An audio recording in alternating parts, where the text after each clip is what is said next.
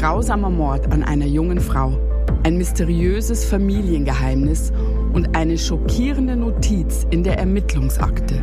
Heute bei Spurlos.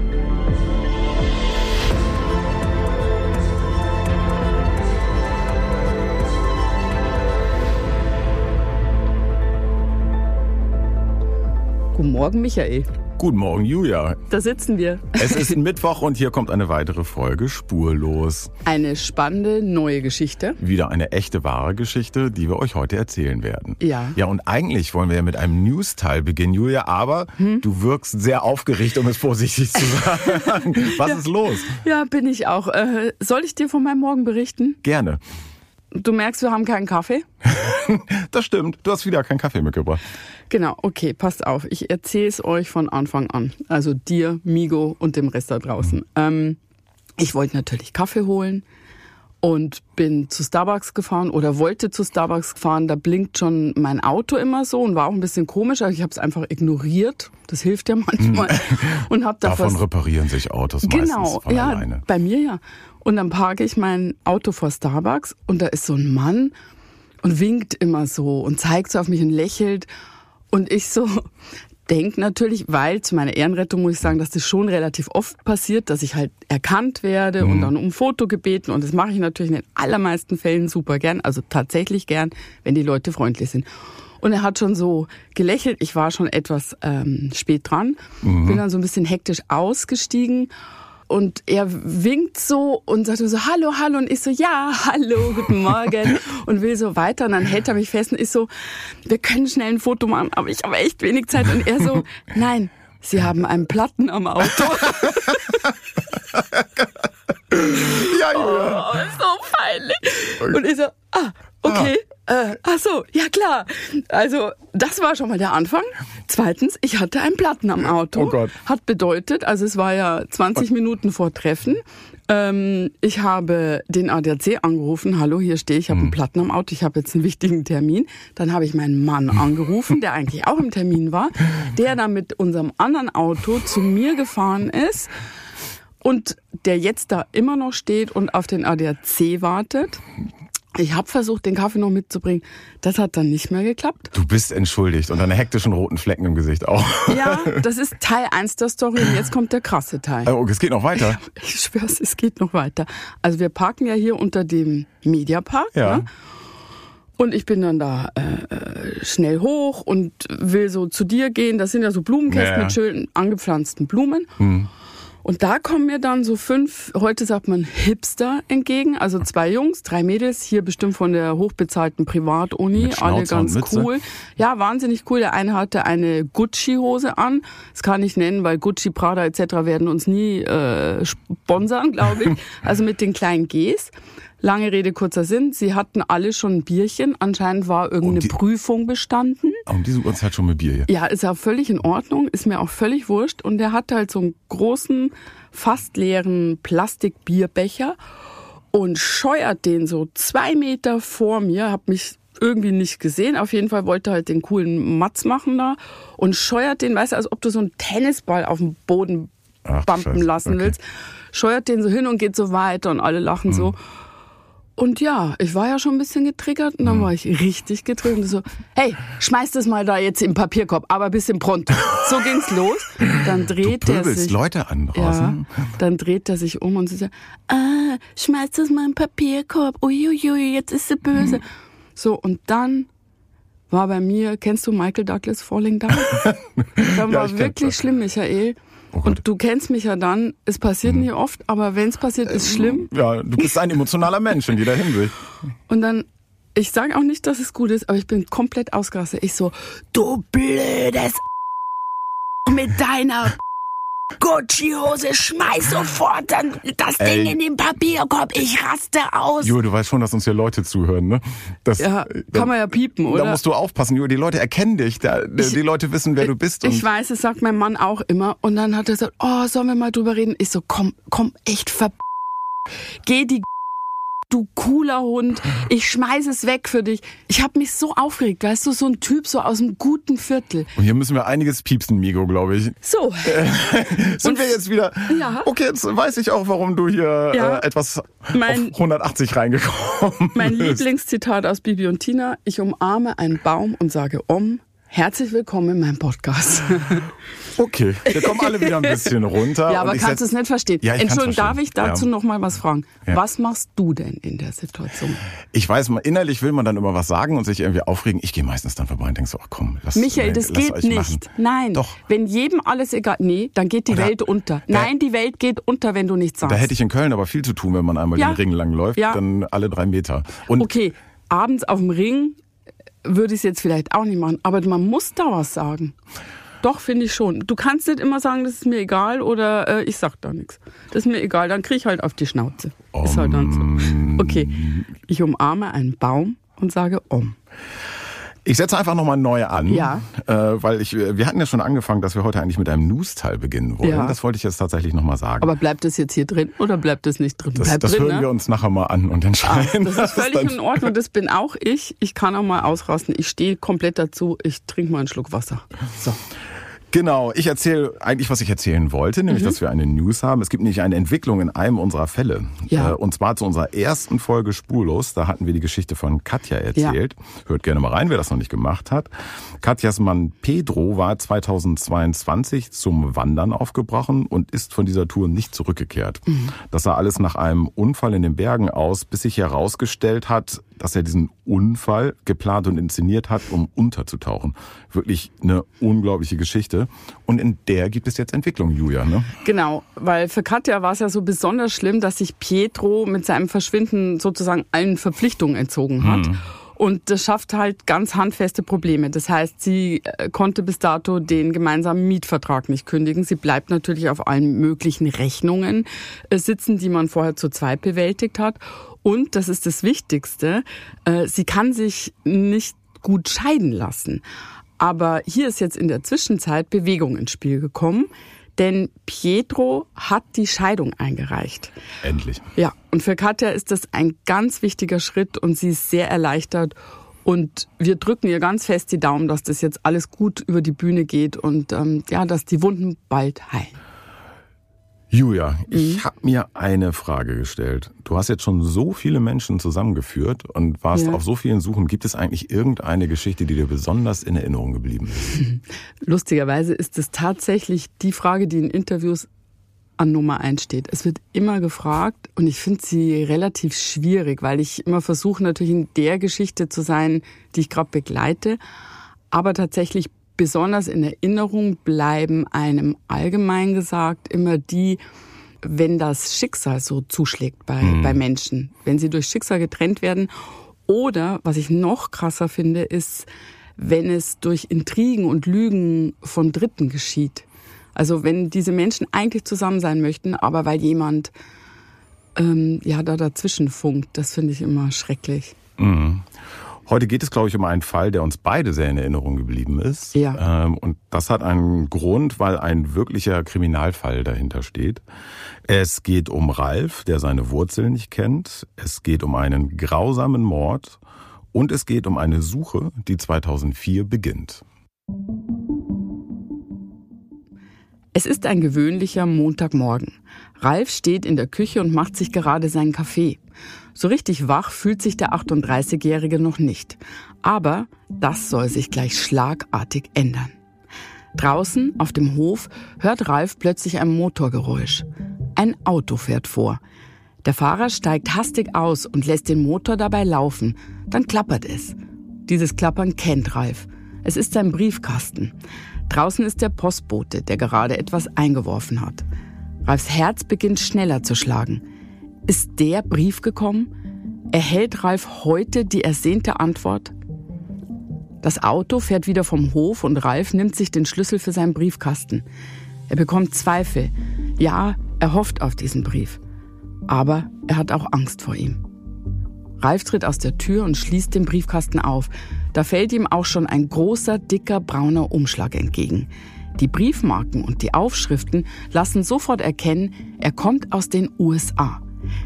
Es ist tatsächlich der Brief, auf den Ralf so lange gewartet hat. Sein Herz beginnt noch schneller zu pochen. Es ist der 25. Oktober 2004. Vor vielen Wochen hatte Ralf in die USA geschrieben, an das County of San Diego Office for the Medical Examiner, Amt des Gerichtsmediziners.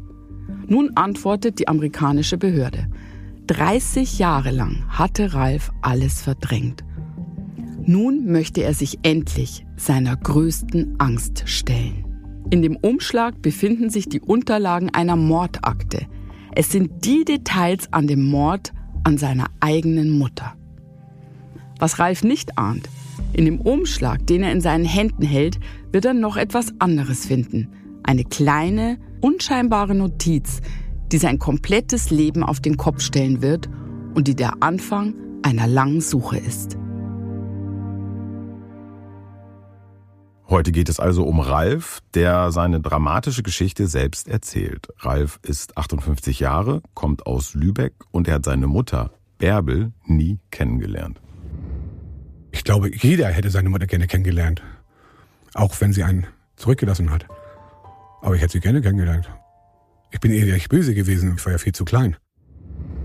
Ralf wurde von seiner Mutter zurückgelassen. Er musste ohne sie aufwachsen. Und sein ganzes Leben lang stellt er sich die Frage, warum ist sie ohne mich gegangen? Wollte sie mich nachholen? Wollte meine Mutter mich nicht? Auf diese Fragen wird Ralf wahrscheinlich nie Antwort bekommen. Alles beginnt in Lübeck. Dort wird Ralf am 3. August 1966 geboren. Seine Mutter Bärbel hat ein Jahr zuvor Ralfs Vater geheiratet. Sie ist erst 18 Jahre alt und sehr viel allein, denn Ralfs Vater ist bei der Marine und ständig unterwegs. Wir wissen nicht, was, wann, wie und warum passiert ist. Wir wissen nur, Bärbel, seine Mutter, verliebt sich irgendwann nach Ralfs Geburt in einen Amerikaner und beschließt Anfang 1967, mit dem in die USA zu gehen. Sie trennt sich von Ralfs Vater. Ralf ist zu diesem Zeitpunkt gerade mal sechs Monate alt. Bärbel nimmt ihren kleinen Sohn nicht mit.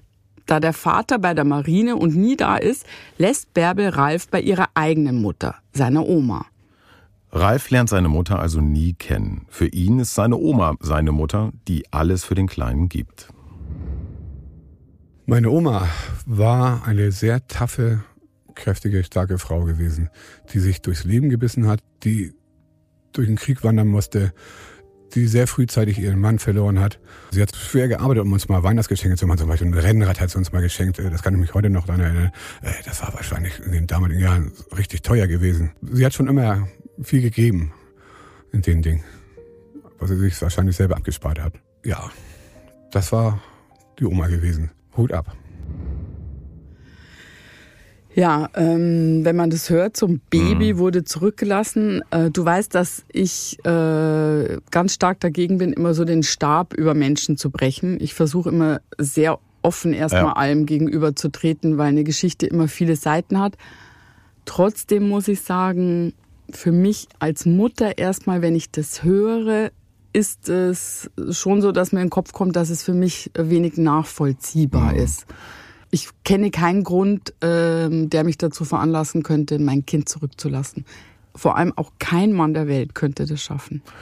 Man weiß aber nichts, muss man sagen, was die Absprache war. Vielleicht wollte sie auch vorgehen und ihn später nachholen. Es war ja, so ein bisschen stimmt. auch die Reise ins Ungewisse vielleicht. Äh, sie war ja sehr jung, haben wir gehört. Äh, vielleicht war es ja auch so, dass sie ihn gar nicht wirklich ganz abgeben ah, wollte, ja. sondern später nachholen. Das wissen wir alles nicht. Stimmt, du meinst, dass sie erstmal gucken wollte, wie kommt sie da zurecht und dann wollte sie ihr Baby dazu holen. Okay, mit dem Gedanken komme ich viel besser klar. Das ja, war ja ein stimmt. viel größerer Schritt, als es heute vielleicht wäre. Ralf ist ein normaler kleiner Junge, der hat viel Unsinn im Kopf und ist immer draußen auf der Straße mit seinen Freunden. Der hat wie alle Kinder damals aufgeschlagene Knie und zerrissene Hosen wegen Klettern und Mutproben. Nur eines ist auffällig in Ralfs Kindheit. Im Haus der Großmutter findet Ralfs Mutter Bärbel nicht statt. Es wird nie über sie gesprochen. Warum? Nein, für uns in unserem Alltag oder in meinem Leben hat sie nie eine Rolle gespielt, meine Mutter. Es gab weder Fotos noch irgendwas anderes äh, oder Bilder, die im Haus hingen über meine Mutter oder mit meiner Mutter, gab es überhaupt nicht. Es gab meinen Opa, da gingen ein paar Bilder. Ich glaube, aber das war auch das Einzige. Mehr gab es nicht. Meine Mutter war komplett aus dem Leben hier in Deutschland gelöscht worden. Ralf wächst im wahrsten Sinne des Wortes ohne seine Mutter auf. Ohne ein Bild, ohne Gespräche über sie, ohne Post von ihr. Es gibt nichts, was auf Bärbels Existenz hinweist. Das ändert sich auf tragische Weise im Jahr 1974. Ralf ist acht Jahre alt und kommt gerade von der Schule nach Hause. Ich kam irgendwo die Straße hoch und sah ein amerikanisches schwarzes Auto, riesengroß. Das parkte vor unserem Haus. So lange Schnauze, langes Heck. Zwei Männer in Schlips und Kragen, ich weiß nicht, ob der eine sogar einen Hut auf hatte, ich kann ich jetzt nicht mehr genau sagen. Und meine Oma stand auf dem Gehweg an der Straße da. Und die stiegen ein und fuhren los. Ich stand auf der anderen Seite, guckte denen hinterher, bin dann rübergegangen zu meiner Oma und hatte gefragt, was gewesen ist. Und dann sagte sie, äh, dass meine Mutter gestorben ist und sie gefragt haben, ob sie nach Deutschland überführt werden soll oder in den USA bleiben soll. Woran seine Mutter gestorben ist, erfährt Ralf zu diesem Zeitpunkt nicht. Ihre Leiche wird nicht nach Deutschland gebracht, weil die Großmutter sich die Überführung nicht leisten kann. Bärbel wird in den USA beerdigt. Ob die Großmutter um ihre Tochter trauert, ob sie am Tag des Begräbnisses in Gedanken in den USA ist, all das weiß Ralf nicht. Seine tapfere, fleißige Oma lässt sich nichts anmerken. Sie funktioniert weiter. Sie geht arbeiten, sie kocht und sie kontrolliert die Hausaufgaben. Wie immer. Ralf erinnert sich. Wahrscheinlich war es ein Selbstschutz. Man kann in keinen Menschen reingucken und seine Gedanken lesen. Ich denke mal, aber wenn das eigene Kind stirbt, sollte doch schon irgendwo was dahinter hängen. Aber das hat sie nie gezeigt. Das war der eiserne Vorhang. Den hat sie immer bewahrt. Hm. Ja, man muss wissen, die Mutter war zu dem Zeitpunkt, als sie gestorben ist, gerade mal 27 Jahre alt. Ja, also sehr, sehr jung. Ganz junge Frau. Und Ralf war ja selbst ein kleines Kind, der war acht Jahre alt. Der hatte mhm. vorher noch nie irgendwas von seiner Mutter gehört und dann hört der Knallauffall, äh, deine Mutter ist gestorben. Das muss so hart sein.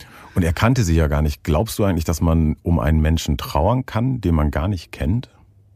Ja, das glaube ich schon glaube auch, ähm, dass er das später sehr getan hat. Ich habe ihn ja in intensiven Gesprächen kennengelernt und ähm, ich habe ihm das sehr angemerkt, dass da viel Trauer ist und er ist trotz seines Schicksals ähm, hat er so eine ganz gutmütige, sehr mhm. warmherzige Ausstrahlung gehabt. Er ist wie so ein Teddy mit ganz großen blauen Augen und wirkt unglaublich freundlich und äh, herzensgut. Das ist ja eigentlich seltsam. Ne? Man hat, sie hat ja keine persönliche Bindung zu der Mutter. Äh, und trotzdem fühlt man sich so verbunden, nur weil es die Mutter ist. Äh, ja. Das ist schon eigentlich faszinierend. Für die Oma muss es auf jeden Fall schwer gewesen sein. Die kannte sie ja und die hat sich es aber nicht anmerken lassen. Ja, aber wir wissen natürlich auch nicht, wie Bärbel und ihre Mutter auseinandergegangen sind. Vielleicht gibt es da auch noch was, was uns nicht hm. bekannt ist an Fakten. Wissen wir eigentlich, was das für Männer waren, die da mit dem amerikanischen Auto gekommen sind? Nee, nicht wirklich. Ich denke mal irgendjemand von der Botschaft oder so. Keine Ahnung. Wahrscheinlich. Über Ralfs Mutter wird in den folgenden Jahren weiter nicht gesprochen. Ralf verdrängt alle Gedanken an seine Mutter. Das fällt leicht, denn sie findet ja sowieso nicht statt. Er lebt weiterhin sein wildes Jungsdasein. Ralf ahnt als Kind nicht, welche tragische Geschichte sich hinter dem Tod seiner Mutter verbirgt. Doch das ändert sich. 1984, Ralf ist mittlerweile 18 Jahre alt, spricht er mit seiner Oma und einem Onkel über die Familie. Plötzlich kommt das Thema auf seine Mutter und Ralf horcht auf. Fast beiläufig erfährt er etwas, mit dem er nie gerechnet hatte. Ähm, ich glaube, es hatte mir meine Oma erzählt oder mein Onkel damals mal. Ich bin mir nicht mehr ganz sicher, aber ich wusste, dass sie erschossen wurde. War ich doch schon ziemlich geschockt gewesen, wie das damals passiert war oder wodurch. War natürlich, ja, ich sag mal so, so muss ein Mensch nicht sterben. In dieser Art und Weise. Das war schon ziemlich heftig gewesen. Ganz nebenbei also erfährt Ralf, dass seine Mutter am 25.12.1974, also am ersten Weihnachtsfeiertag, in den USA Opfer eines Verbrechens wurde. Sie wurde erschossen. Unter welchen dramatischen Umständen dieser Mord geschah, das soll Ralf erst viel später erfahren. Das wissen wir ja auch nicht, ob die Oma und der Onkel mehr Informationen hatten, ob die genau wussten, was damals schon passiert ist. Nee.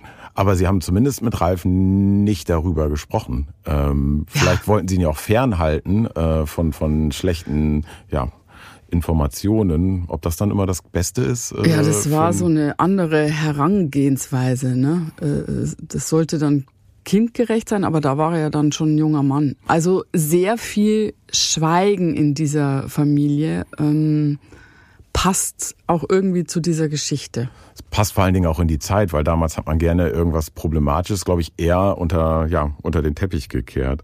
Ja, und ich habe auch so das Gefühl, dass es oft so war, also je größer die Emotion, die dahinter steht, war, ne? je, je größer die Fallhöhe sozusagen, desto tiefer war das Schweigen, was für einen jungen Menschen ähm, fatal sein kann. Ja. Weil man sich dann selber sowas zusammenreimt, was vielleicht viel schrecklicher ist. Total, man hört nur erschossen. Was heißt das? Ja. Wo auf offener Straße, ich wurde überfallen, war es jemand aus dem Umfeld, wie waren die Umstände? Äh, du kannst ja gar nicht trauern, wenn du nicht weißt, was passiert ist, so richtig, ne? An dem Punkt weiß er es absolut gar nicht. Jedenfalls, was wir wissen, ist, dass es an Weihnachten war. Genau. Das ist ja per se so ein emotional sehr dichter Tag. Und ich glaube auch, dass so Festtage ja immer besondere Tage im positiven, aber leider auch im negativen Sinn sind im familiären Umfeld. Ne? Statistisch gesehen passieren da auch mehr Verbrechen, auch mehr Suizide. Hm. Es war der 25. Das ist in den USA ja, die feiern da morgens ja äh, Weihnachten anders als hier. Also ein ganz prägnanter Tag und ein Familientag eigentlich. Das deutet vielleicht schon ein bisschen darauf hin, in welche Richtung es gehen wird, aber da kommen wir später noch zu. Ralf verdrängt die Tatsache, dass seine Mutter Opfer eines Verbrechens wurde. Jahrelang denkt er nicht über Bärbel und ihren gewaltsamen Tod nach. Oder vielleicht will er es auch nicht. Hätte er früher nachgehakt, hätte seine Suche, zu der wir gleich kommen, sicher sehr viel früher begonnen. Noch mit 18 Jahren zieht Ralf bei seiner Großmutter aus. Er möchte auf eigenen Beinen stehen. Er beginnt mit einer Ausbildung und versucht sich sein Leben aufzubauen. Doch er fühlt sich oft getrieben, mutlos, unzufrieden. Sein Start ins Erwachsenenleben ist beschwerlich. Ja, das kann man nachvollziehen. Ja. 1997 verstirbt dann Ralfs Oma. Bei Ralf kommt langsam der Wunsch auf, endlich mehr über seine Mutter zu erfahren. Wie hat sie eigentlich in den USA vor ihrem Tod gelebt und mit wem? Ralf wendet sich an seinen Onkel. Viel kann der nicht berichten. Oder vielleicht will er es auch nicht. Als Ralf erneut nachhakt, verspricht sich sein Onkel plötzlich. Er erwähnt in einem Nebensatz einen Brief, der lange nach dem Tod der Mutter gekommen sei. Hatte seine Mutter eine Familie? Hat er Geschwister? Ralf fragt nach, doch sein Onkel versucht sich irgendwie rauszureden. Da habe ich dann erfahren, dass es einen Brief gab. Und mich hatte ich gefragt, äh, ob ich den haben kann. Es hieß dann nur noch, der ist verloren gegangen, keine Ahnung, den finden wir nicht mehr. Ja, und das habe ich dann auch so bleiben lassen. Also das finde ich schon heftig. Ne? Du erfährst gar nichts, dann erfährst du irgendwann, deine Mutter wurde erschossen. Dann sagt der Onkel im Nebensatz, dass da anscheinend aus der Familie in den USA oder woher auch immer ein Brief gekommen ist und sagt aber nicht mehr. Das haben wir ja ganz hm. oft, diese Familiengeheimnisse. Das spielt bei ganz vielen Fällen eine Rolle, ja. dass ganz viele in der Familie etwas wissen, es immer nur einen gibt, der es nicht weiß. Das haben wir schon öfter besprochen hier.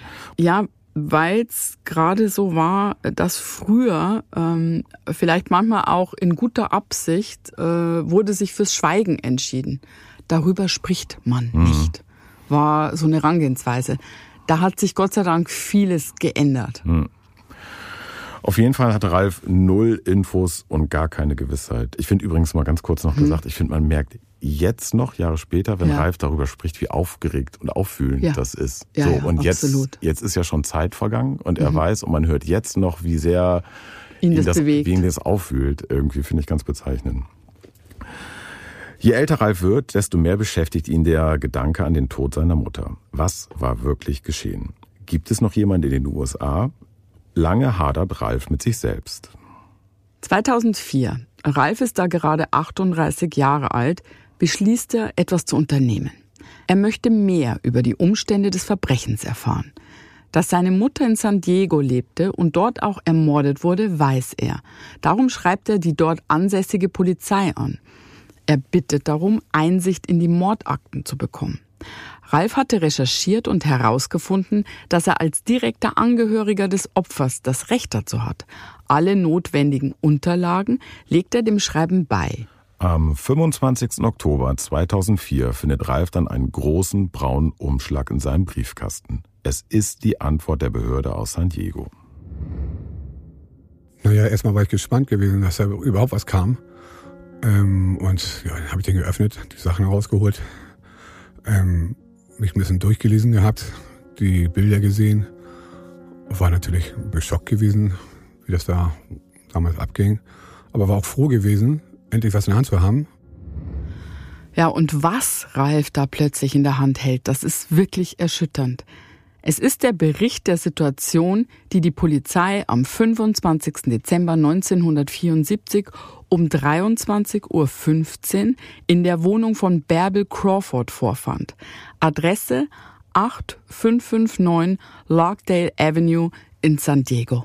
Ja, Ralf hat uns die Akte zur Verfügung gestellt und sie liegt jetzt auch just in diesem Moment wieder Ja. vor uns. Ja, das sind ähm, nur ungefähr sieben Seiten, aber es ist der komplette Polizeibericht aus der Mordnacht. Ich habe den ja schon mal in Händen gehalten und ähm, das ist wirklich unheimlich, das alles so zu lesen. Das muss man schon aushalten können. Ja, und das Entscheidende, aufgrund dieser Akte wissen wir nun, was wirklich geschehen ist. Ralfs Mutter Bärbel wurde im Alter von nur 27 Jahren in ihrer eigenen Wohnung ermordet. Und zwar nicht von irgendjemandem.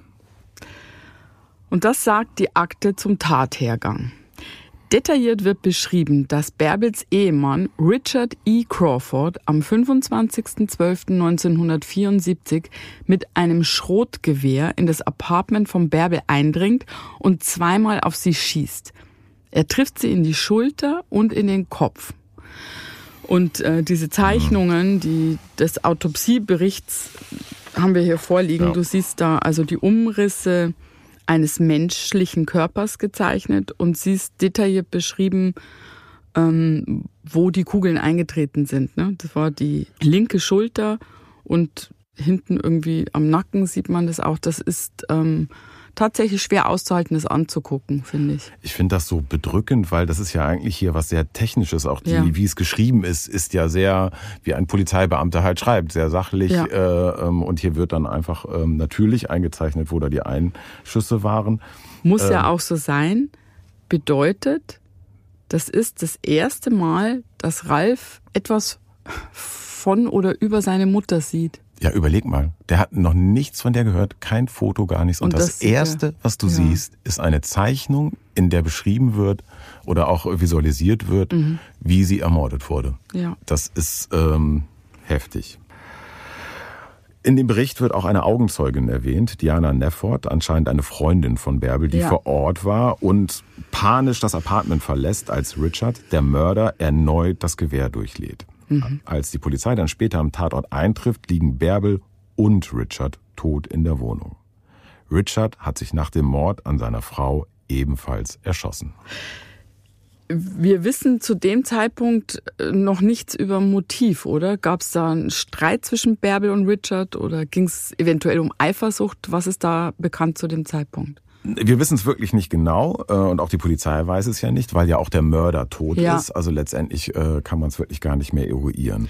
Ich glaube, die Polizei ging ja davon aus, dass Bärbel wohl von ihrem Mann getrennt lebte. Und Richard Crawford besucht anscheinend Bärbel an diesem Weihnachtstag und als er wegfährt, verlässt auch Bärbel das Haus. Das haben sie recherchiert. Richard Crawford fährt laut dieses Berichts später dann durch die Stadt, dann zu einem Club und sucht wohl nach Bärbel. Dabei findet er ihr Fahrzeug, das in der Nähe einer Bar geparkt ist, hält aber nicht an. Ich frage mich, wie Sie das wissen können. Das habe ich mich auch gefragt. Da steht Hä? da so beschrieben wie so ein Tatsachenbericht. Ja. Wie haben Sie das rausgefunden? Also da muss er ja gleich von mehreren Leuten gesehen worden sein. Anscheinend. Ähm. Aber das scheint ja so eine Weggehzeit gewesen zu sein. Da mhm. waren wahrscheinlich auch viele Leute. Dann haben die gesehen, der stoppt da, dieser mhm. markante Wagen, was weiß ich, und fährt wieder weiter. Weil sonst ist es ja wie ein Bericht einer Videoüberwachung. Ja. Später fährt laut Bericht Bärbel nach Hause zusammen mit Mrs. Nefford. Und Richard Crawford kommt zurück in die Wohnung von Bärbel. Es kommt zu einem Streit zwischen Richard und Bärbel und daraufhin verlässt er die Wohnung. Die Gründe für den Streit sind nicht bekannt. Gegen 23 Uhr kommt Richard wieder und verschafft sich dann mit Gewalt Zutritt zu Bärbels Wohnung. Sie versucht anscheinend noch zu fliehen, doch er schießt mehrmals auf sie und trifft sie unter anderem am Kopf. Ja, das ist klar, das wird natürlich die Zeugin so ausgesagt haben. Die war ja dabei, die kann das ja ganz gut beschreiben. Ja, und auch, äh, ich glaube, dass die Autopsie auch ergibt, äh, äh wie der Winkel der mhm. Kugeln mhm. etc. war, dass man sieht, dass sie wahrscheinlich von ihm weglaufen wollte. Das kann man ja alles sehr gut äh, nachvollziehen, technisch. Mhm. Und genauso ist in der Akte ja auch beschrieben. Ja. ja. Ja, ein Drama an Weihnachten, ein familiäres Drama. Ja. Äh, leider ist das ja nichts Ungewöhnliches. Ich meine, pro Tag werden weltweit 137 Frauen von ihrem aktuellen oder ehemaligen Partner oder einen Familienangehörigen getötet. Damit machen Frauen 64 Prozent der Mordopfer im familiären Kontext aus. Du musst dir die Zahl mal ja. vorstellen. Das ist unglaublich hoch, ne? Ja. Ja, und bei Tötungsdelikten in Partnerschaften sind Frauen zu 82 Prozent die Opfer, wie eine Grafik von Statista mit Daten eines aktuellen UN-Berichts zu Femiziden zeigt. Quelle ist hierzu ein UN-Bericht zu dem Thema, den haben wir uns extra rausgesucht. Ja, alles schockierend, ein grausamer Mord, aber, das muss man auch sagen, noch ist es kein Spurlosfall. Das ändert sich aber auch aufgrund der Akte. Einen Hinweis aus der Akte haben wir bisher nicht erwähnt. Es sind nur ein paar kurze Sätze in diesem Dokument. Für Ralf jedoch ist das die wichtigste Information in dem ganzen Schriftstück. In dieser Notiz wird erwähnt, dass die Polizei noch jemanden anderen am Tatort vorfindet. Ralf erinnert sich.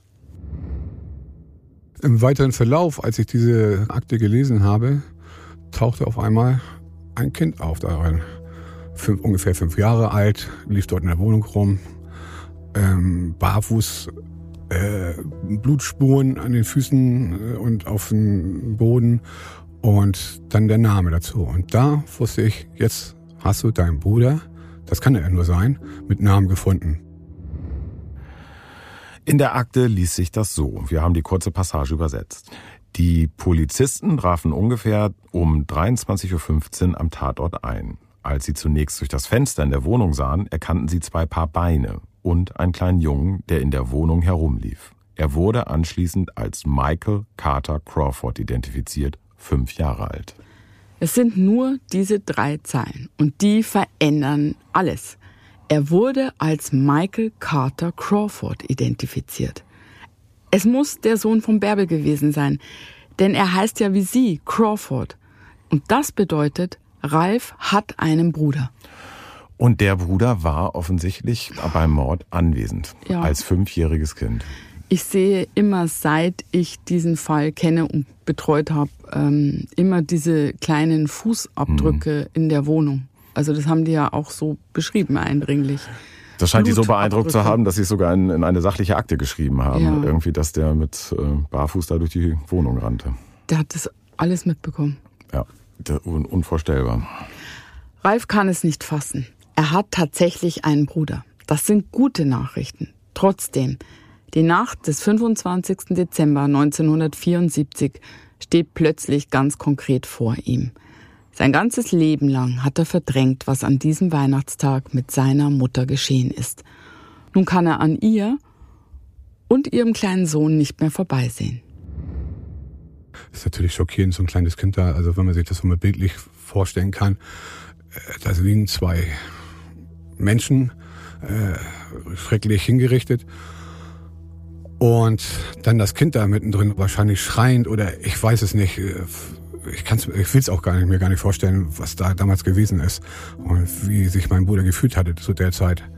Das kann ich nicht sagen und möchte ich auch gar nicht wissen eigentlich. Ja, besonders schockierend ist ja, so kann man an dieser Stelle glauben, das fünfjährige Kind, Michael, Ralfs Bruder, der beim Mord anwesend war, war ja auch das Kind des Mörders. Stimmt. In einem Alter, in dem man ja schon sehr viel bewusst mitbekommt, in fünf Jahren, musste er leben, wie sein eigener Vater seine Mutter erschießt. Das denkt man, aber das stimmt nicht ganz. An diesem Punkt sieht's nur so aus, aber das ist nur die halbe Wahrheit. Hm. Was hier aber schon Fakt ist und stimmt, Ralf und Michael haben beide nun niemanden mehr. Ralf hat seine Mutter nie kennengelernt, seine Ersatzmama, die Oma, ist verstorben und zu seinem Vater hat er erst als Erwachsener einen ganz losen Kontakt. Michael hat bei dem Mord und dem anschließenden Suizid des Vaters Vater und Mutter verloren. Das bedeutet, Michael und Ralf sind die einzigen in der ganzen Familie, die es noch gibt. Sie haben nur sich, beziehungsweise sie haben sich ja nicht, denn sie haben sich ja nie kennengelernt. Genau, und genau deswegen hat Ralf auch mit seiner Suche nach Michael begonnen, direkt nachdem er die Akte erhalten hat. Doch leider verliefen alle seine Recherchen ergebnislos. Er konnte seinen Bruder nicht finden. Und darum hat sich Ralf 2018 an dich gewandt, Julia. Genau. Mein Team und ich, wir haben uns auf die Suche gemacht. Zunächst haben wir versucht, von Deutschland aus einen Michael Carter Crawford in den USA zu finden. Wir kannten ja das ungefähre Alter und wir wussten, dass er mit fünf Jahren in San Diego gelebt hat. Aber alle Männer mit diesem Namen, die in Frage gekommen wären, waren nicht der gesuchte Bruder von Ralf. Deswegen habe ich beschlossen, in den USA vor Ort zu suchen. Ich habe mit der Suche in San Diego begonnen. Dort war Ralfs Mutter ums Leben gekommen. Und dort muss sie vor ihrem Tod mit ihrem Sohn Michael gelebt haben. Die Adresse hatten wir ja im Polizeibericht. Da sind wir bei meiner Eingangsfrage. Die Suche ist jetzt ja schon fast fünf Jahre her. Kannst du dich noch daran erinnern, wie war das? Ist ja eigentlich in San Diego ist ja eigentlich ein fröhlicher, Ja. äh, sonniger Ort, aber mit dem Mord im Hintergrund, wie war die Suche? Ja, tatsächlich liebe ich San Diego, habe da auch schon oft gesucht und es ist eine wunderschöne Stadt am Wasser, ähm, eine meiner Lieblingsstädte in den USA. Und äh, das stand tatsächlich im krassen Missverhältnis zu diesem sehr speziellen Fall. Wenn ich an die Suche denke, denke ich als erstes an die Grabstätte der Mutter, denn äh, die habe ich unter anderem besucht ähm, und wollte da im Namen ja beider Söhne, den einen hatte ich ja noch nicht gefunden, aber vor allem auch ähm, in Ralfs Namen Blumen ablegen und ein bisschen innehalten. Und ähm, das sind dann auch die Situationen, wo wir dann nur aus der Ferne ein Bild machen, weil ich das sonst ehrlich gesagt ein bisschen makaber auch finde. Und dann schickt man auch mal die Kamera weg und hält da nochmal inne und ähm, dann ging's weiter. Dann ging es weiter. Ich, Ja. äh, Das war ja die Zeit, da habe ich nur noch, habe ich schon im Büro gesessen. Ja. Also ich war nicht dabei. Da gibt's äh, äh, Ja. andere tolle Realisatoren, Peter und Peter und so, die da mitreisen. Peter und Peter. Äh, Peter und Peter, Genau. Ja. äh, die das gemacht haben. Ich war aber dabei, als wir vorhin mit Ralf gesprochen haben. Ja. Du fährst ja nicht hin, so nichts wissen, sondern du hast ja vorher schon lange mit ihm gesprochen und das macht dann Sehr. auch so einen Grabbesuch, glaube ich, sehr bedrückend. Absolut. Also ich habe mich auch gefühlt, als stehe ich da in seinem Namen. Und da, da trägt man auch wirklich eine große Verantwortung irgendwie. Das nehme ich schon sehr ernst. Aber ihr habt ja angefangen bei der Ja. Suche, äh, ja, man muss sagen, am Tatort, da wo die Mutter gelebt hat. Ja. Äh, wie war das? Ja, also ich wollte mich zunächst äh, an der alten Adresse vom Bärbel umhören. Der Larkdale Avenue 8559 habe ich mir hier nochmal aufgeschrieben. Das macht ja oft am meisten Sinn, denn die Familie und der Junge haben dort ja nachweislich einige Zeit gelebt. Und oft wissen Nachbarn dann, was mit dem Kind vielleicht passiert ist oder ob es noch Freunde der Familie gab. Aber wir hatten da wirklich Pech. Das Viertel existierte so gar nicht mehr. Das heißt, es war da alles neu und umgebaut, sogar die Straßen waren irgendwie anders. Aber ich erinnere mich noch an das Klingeln an den Türen und das war ja für mich schon besonders und auffühlend, weil ich ja wusste, was dort an Weihnachten im Jahr 1974 passiert war. Wussten die Bewohner, die da jetzt wohnen, eigentlich, dass da Mord war? Nein, das wussten die nicht. Und mir war das, äh, ehrlich gesagt, total unangenehm, weil ne, du wohnst da irgendwie in einem schönen Apartment, junge Familie und ähm, so. äh, ich habe das dann, wenn ich gemerkt habe, da die können das gar nicht wissen, habe ich schon verschwiegen und bei älteren Leuten war es mir unangenehm, so nach dem Motto, äh, wissen Sie ja eigentlich, hier wurde einer ermordet in dem Haus und so. Wissen Sie was? Nein, danke, tschüss. Ja, genau. Das war ein bisschen äh, komisch. Man gibt Schöneres. Aber einen Ansatz hatte ich noch. In der Ermittlungsakte wurden nämlich drei Polizisten genannt, die mit den Ermittlungen betraut waren. Ein Sergeant J.B. Singh, ein Sergeant E.J. Annell und Officer Entgelter. Ich hatte die Hoffnung, dass da vielleicht jemand dabei ist, der sich erinnern kann, was aus Michael, aus dem kleinen Bruder von Ralf geworden ist. Also habe ich angefangen, diese Polizisten zu suchen. Meine erste Anlaufstelle war dabei ein Polizeiarchiv, in dem ich wirklich sehr freundliche Mitarbeiter angetroffen habe. Die konnten mir dann auch tatsächlich weiterhelfen und wussten, dass einer dieser drei Beamten, Mr. Singh, noch lebt. Er war natürlich nicht mehr im Dienst, das ist klar, hm. aber ich habe tatsächlich seine Privatadresse bekommen. Da haben die eine Ausnahme gemacht und da bin ich hingefahren.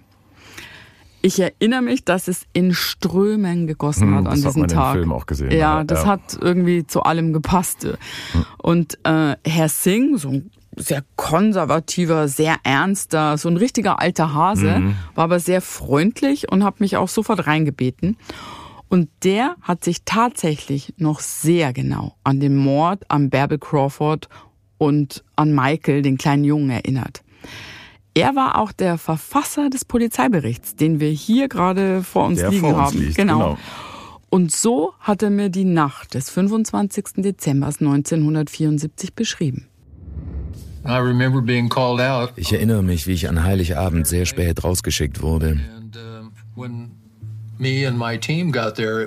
mein Team und ich kamen gegen Mitternacht am Tatort an. Dort war ein Polizist in Uniform, der sich um einen kleinen Jungen kümmerte. Der Junge saß auf dem Vordersitz des Polizeiautos. Das war Michael. Er spielte mit dem Funkgerät und den Lichtern des Autos. Der Polizist versuchte ihn abzulenken. Ja, da kann ich mich auch noch dran erinnern, wie er das beschrieben hat. Ich glaube, sie haben, haben versucht, den, den Jungen mit so einem tollen Polizeiauto irgendwie abzulenken, weißt du? Und das hat wohl auch äh, funktioniert. Ja. Und für uns ist es ja immer wichtig, genau solche Zeitzeugen zu finden, weil die sich oft noch an Informationen erinnern, die nicht in so einer Akte hier irgendwo ja, stehen. Ganz genau. Ähm, aber das war hier ja leider nicht der Fall. Nee, leider wusste Mr. Singh nicht, was aus dem kleinen Michael mhm. geworden ist. Der hatte nur die Informationen, die er schon in dem Bericht geschrieben hatte. Das Einzige, was er uns nennen konnte, war der vermutete Ort, wo Bärbel eben begraben lag. Aber da bin ich dann auch nicht weitergekommen. Ich war froh, dass ich wusste, wo sie liegt, mhm. dass ich da hingehen konnte. Ja. Aber es hat mich nicht weitergebracht. Wir sind quasi wieder da gelandet, wo wir häufig landen äh, auf Suchen, nämlich in Sackgassen, ja. wo man nicht weiterkommt. Ich meine, ja. Wir, wir, haben eine unfassbar tolle Redaktion, die äh, diese Fälle immer vorrecherchiert, um dann mit der Suche beginnen zu können. Mhm. Äh, und ähm, ja, da erleben wir es auch häufig, aber oft auch auf den Suchen, wenn du da bist, ja. dass man so in Sackgassen landet. Wie, wie motivierst du dich dann eigentlich da mal weiterzumachen? Ich bin ja nur noch im Büro, ich weiß ja, ja gar nicht mehr, wie das ist. Ähm, tatsächlich hat es dann auch viel mit dem Team zu tun, weil zur Erklärung für die ZuhörerInnen, äh, es ist ja immer ein Redakteur federführend betraut mit einem Fall oder mhm. maximal zwei. Da gibt's KollegInnen, äh, die sind ja auch schon ja. ganz, ganz lange bei mhm. uns und trotzdem brennen die noch so für ihre Fälle. Mhm.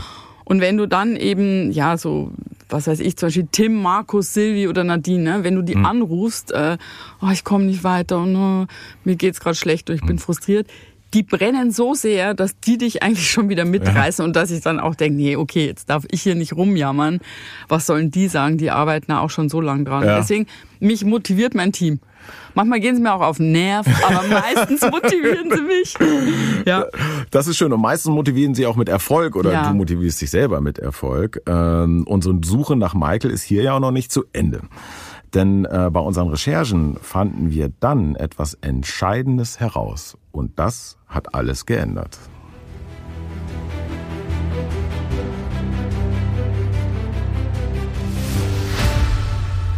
Wir begannen, bei örtlichen Medien zu recherchieren, die in der Weihnachtsnacht 1974 über den Mord berichtet hatten. Und tatsächlich brachte uns das weiter. Bei einem Medienbeitrag wurde darüber berichtet, in welches Heim Michael gebracht wurde. Wir folgten dieser Spur und fanden bei der für genau dieses Heim zuständigen Behörde etwas Wichtiges heraus. Michaels leiblicher Vater war nicht der Mörder von Bärbel. Bärbel lebte zu dem Zeitpunkt des Mordes mit ihrem dritten Mann zusammen und der hat sie umgebracht. Michael war der Sohn des zweiten Mannes, mit dem Bärbel damals in die USA ging. Deshalb hieß er auch nicht Crawford mit Nachnamen wie seine Mutter. Dieses Detail wurde im Polizeibericht so nicht erwähnt. Und deshalb konnten wir Ralfs Bruder auch so lange nicht finden. Wir hatten nach einem falschen Nachnamen gesucht. Wir erfuhren jetzt den richtigen Namen. Und noch mehr. Wir bekamen die Info, dass er nach dem Heimaufenthalt zu seinem leiblichen Vater kam. Und mit diesen neuen Informationen gelang es uns schließlich, Michael ausfindig zu machen. Ich habe Kontakt aufgenommen. Und tatsächlich, ich habe Ralfs Bruder Michael gefunden. Mehr als 40 Jahre nach dem Mord.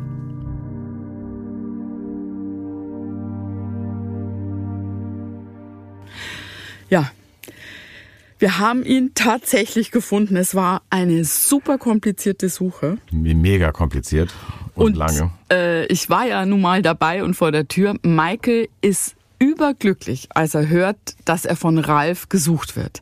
Er war selber auf der Suche nach seiner Familie in Deutschland und hat dafür alles Mögliche in die Wege geleitet, war aber auch nicht weitergekommen.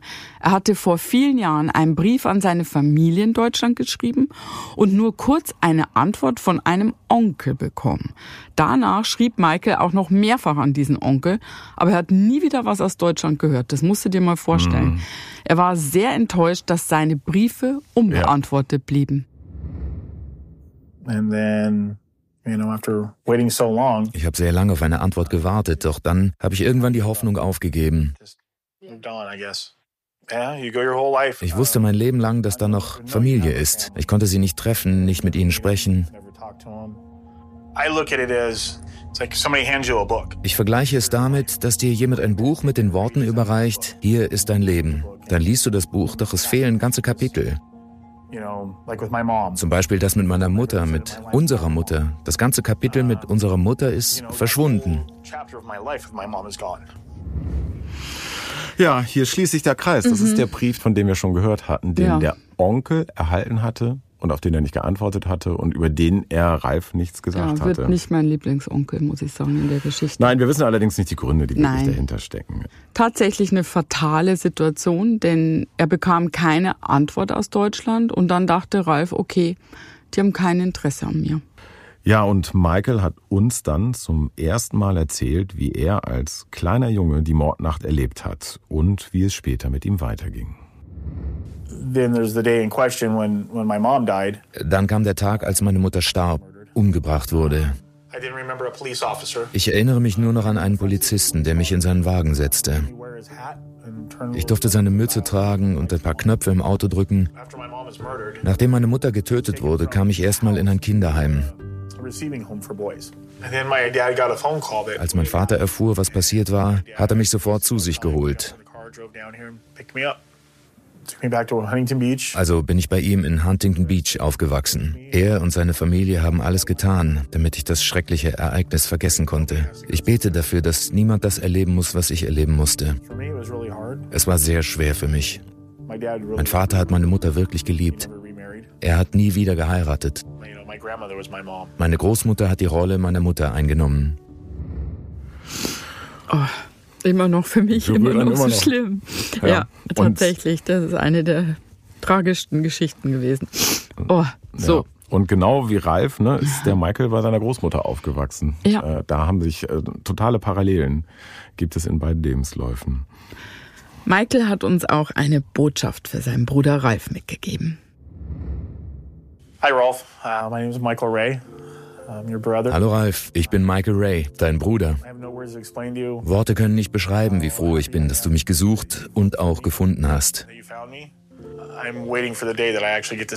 Ich kann den Tag kaum erwarten, an dem ich dich umarmen und ich dich endlich Bruder nennen kann.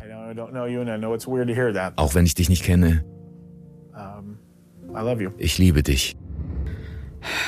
Oh, das ist so oh. schön. Ja, berührt einen immer wieder. Ich habe ja. die Matze ja schon ein paar Mal gesehen. Ja, ja. total. Und äh, weißt du, ich habe ihn ja kennengelernt. Wir haben ihn hm. ja auch alle als Team kennengelernt. Und abgesehen von dieser Geschichte und diesem Happy End, war der auch ohne Kamera ein so sympathischer Mensch. Mhm. Der hat uns äh, nach Drehende, ähm, nach diesem schwierigen Interview und so, ich glaube, er war dann auch erleichtert und gelöst, hat der ein Barbecue für uns veranstaltet und die Jungs haben, glaube ich, die größten Steaks ihres Lebens bekommen von ihm. Das werde ich nie vergessen. Die es Jungs, muss man sagen, sind der Kameramann und der Ton, die genau, sind die Jungs. Das sind, genau, die Boys, die, äh, da sind wir wieder bei der drittklassigen Rockband auf Welttournee. Die Reisegruppe. Genau, meine persönliche Reisegruppe. Zurück in Deutschland durfte ich dann endlich das tun, was ich am meisten liebe an meiner Arbeit. Ich konnte Ralf sagen, dass wir seinen Bruder gefunden haben. Und das sind immer ganz wunderbare, ja, emotionale, sehr besondere Momente. Und vor allem, ich hatte Michael direkt aus den USA mit nach Deutschland genommen. Als ich meinen Bruder das erste Mal gesehen habe, ich bin, ich bin hingeschlaufen, ich habe ihn umarmt, ich habe ihn geknutscht.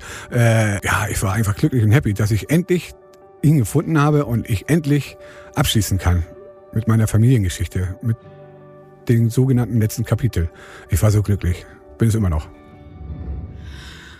Wunderschön, wunderschön zu hören. Beide waren überglücklich. Wir werden ja oft gefragt, was passiert eigentlich nach diesen Zusammenführungen? Ja. Ähm, da passiert meistens immer sehr, sehr viel, kann man mhm. sagen. Äh, oft krempelt das das ganze Leben der Menschen um und ich glaube, hier war das auch der Fall. Ja. Die beiden Brüder sind nämlich vom ersten Augenblick tatsächlich ein Herz und eine Seele. Und sie haben sich ganz viel zu erzählen. Und nach wenigen Tagen muss Michael aber eigentlich zurück in die USA. Doch Ralf hält es gar nicht lange aus ohne seinen Bruder. Er bucht ein Ticket und fliegt dann auch nach San Diego. Dort liegt ihm etwas ganz besonders am Herzen. Ein Gang, der schon seit vielen Jahren überfällig ist, um mit der Vergangenheit endlich seinen Frieden machen zu können. Ganz wichtig war es tatsächlich äh, für mich, das Grab meiner Mutter zu sehen. Wir sind dann auch nach San Diego zum Friedhof gefahren, vorher Blumen gekauft, das Grab ein bisschen gesäubert, ein paar Blumen draufgelegt, ein bisschen da gestanden. Ja, es war gut, mal dazu gewesen zu sein. Tatsächlich, jedes Mal, wenn ich bei meinem Bruder bin, fahren wir zum Grab hin und ich lege immer Blumen hin. Ralf und Michael besuchen sich seit ihrem ersten Treffen drei bis viermal im Jahr. Mhm. Beide sind überglücklich, dass sie sich wieder gefunden haben. Wir sind auch noch in Kontakt. Und das war wirklich ein Fall, an den ich unglaublich intensiv zurückdenke, weil die Spur zu Michael in der Mordakte seiner Mutter versteckt war. Und diese kleine Bemerkung in dem Bericht, der so viel, ja, so viel Grauenhaftes, weißt du, enthielt, mhm. der hat diese beiden Kinder wieder zusammengeführt. Das bedeutet auch in den allergrößten Tragödien gibt es manchmal, finde ich, so einen, so einen kleinen Funken Hoffnung. Und das ist hier so. Hm. Bin froh. Und garantiert einer Fälle, an die man sich gerne erinnert. Ja, ja, damit sind wir am Ende. Wenn ihr irgendwie ähm, Anmerkungen zu dem Fall habt oder zu einer anderen Geschichte, schreibt uns immer gerne jederzeit. Unsere E-Mail-Adresse ist info at spuluspodcast.de. Wir freuen uns über jede Nachricht. Und wenn ihr den Podcast an sich auch gerne hört und sowieso jede Woche, dann bitte gerne abonnieren oder folgen. Genau, so Julia, kann ich dich jetzt wieder auf die Straße lassen? Oder oh. pöbelst du Leute an? Nein, ich pöbel keine Leute an. Weißt du, was ich jetzt mache? Nee, was machst du denn? Ich gehe mit meiner Mama das ist eine Überraschung, aber der Podcast wird erst hinterher ja ausgestrahlt. Zum 80. Geburtstag entführe ich sie jetzt gleich mit einem Pikolöchen und dann gehen wir zum Elton John Konzert. Oh, ja, genau, da sind schön. wir heute Abend. Genau, und darauf freue ich mich jetzt sehr. Dann viel Spaß dabei. Dankeschön. Und an euch, danke fürs Zuhören. Bis ganz bald und passt aufeinander auf.